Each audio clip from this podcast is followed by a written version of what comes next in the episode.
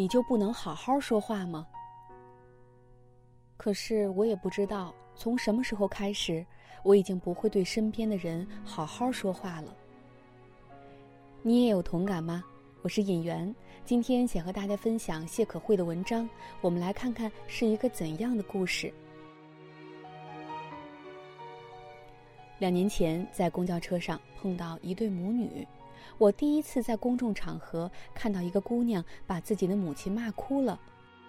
好像是一块去买菜的，姑娘看起来就心情很不愉快，母亲倒是兴高采烈的样子，一边看着公交车的前方，一边和她聊着周遭七大姑八大姨的事儿。姑娘没说一句话，连嗯嗯啊啊都没有。我心想，现在的小姑娘果然和我们以前的不同了。像我，就算对母亲的话语再烦，也面带和悦的点点头。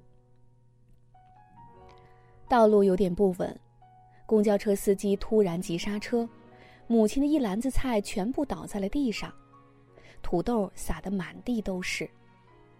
公交车不算太挤，幸好也有足够的空间。母亲慢慢扶着挪步捡蔬菜了。突然，小姑娘发声了：“你看，菜没装好的下场吧。”于是，边帮妈妈捡土豆和蔬菜，边继续数落。你以后可以让我省点心吗？听完这些，母亲的眼眶瞬间红了。如果不是在这个公交车上，可能已经放声大哭了。我第一次听到一个十八九岁的小姑娘这样颐指气使的对待自己的母亲。对自己的母亲，你就不会好好说话吗？一个七十多岁的老公公突然转过头来，不紧不慢的说了一句：“小姑娘，谁都有年纪大、行动不便、跟不上时代的那天。我心情还不好呢，谁来体谅我呢？”小姑娘白了他一眼：“你心情不好是你妈造成的吗？但你妈心情不好，好像就是你造成的。”你心情不好，周围的人都得忍受你的一切吗？你没有资格在难过的时候将言语的匕首刺向你最熟悉的人，杀向所有的陌生人。不好好说话，其实是解决不了问题的，伤人也伤己。你得不到愉悦，别人得不到温暖。到底要花多少时间，你才能意识到？不好好说话是扼杀你许多亲密关系的元凶。其实许多年里，我也是那种不太会好好说话的人。我的不好好说话很少恶意伤人，而是不说话。用我妈的话说，就是冷暴力。可是，一直到后来有一次，父亲的一番话，我竟然清醒了。父亲是个六十多岁的老头儿。他不会用微信，也不会打字。我以前也是朝九晚五的工作，下班后又接着为自己的工作打工，根本没有太多的时间与父亲交流。所以，父亲想学微信这事儿也一直拖着。有一天，父亲来问我如何下载微信，我正跟一个编辑谈新书目，谈得热火朝天，父亲背后一拍我，吓得我思路都断了。老爸，你没看到我现在正跟编辑谈事儿吗？好，好，好，你等一下可以吗？父亲忽然就坐在了我身边，一动不动。你坐在我身边干嘛呢？我说了会教你的。父亲还是没说话，坐在身边看起了报纸。忙完了新书的题目，出去拿了杯水。这个时候，父亲发话了。我这话没有什么你非得报恩的意思，就是你想，你父亲我现在也确实不中用了，凡事都需要人教，可你说教我微信，你都拖了大半年了，到今天还没教我。我也有事儿啊，是有事儿忘了。你看你刚才最新的态度多伤人呢，我是你的父亲，可你一等让我等了半年。人心敏感也并非脆弱，与你最亲近的那个人总是那么希望你能够甜言蜜语的对他，至少也不至于让他孤独而心痛。可是我们忽然就像是不会好好说话的俘虏，好像好好说话一不小心就让自己弹尽粮绝。还是好好说话吧，对你也没啥坏处，对别人也真的有好处。人生那么苦，又何必把苦互相传染？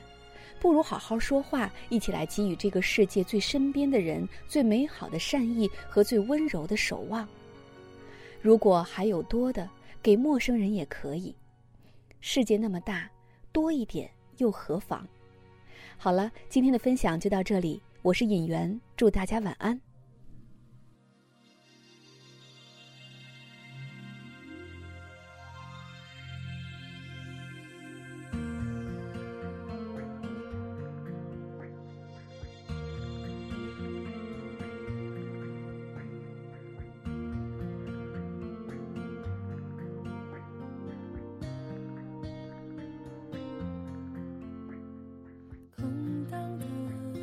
接近，想找个人放感情，做这种决定，是寂寞与我为邻。我们的爱情，像你路过的风景，一直在进行，脚步却从来不会。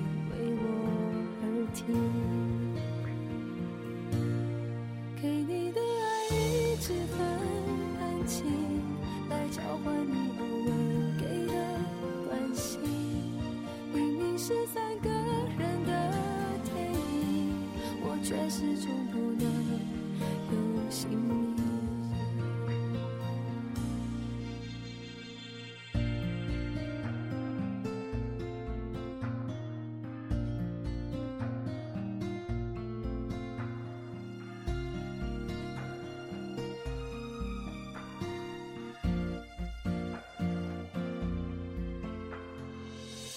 说爱像云，要自在漂浮才美丽。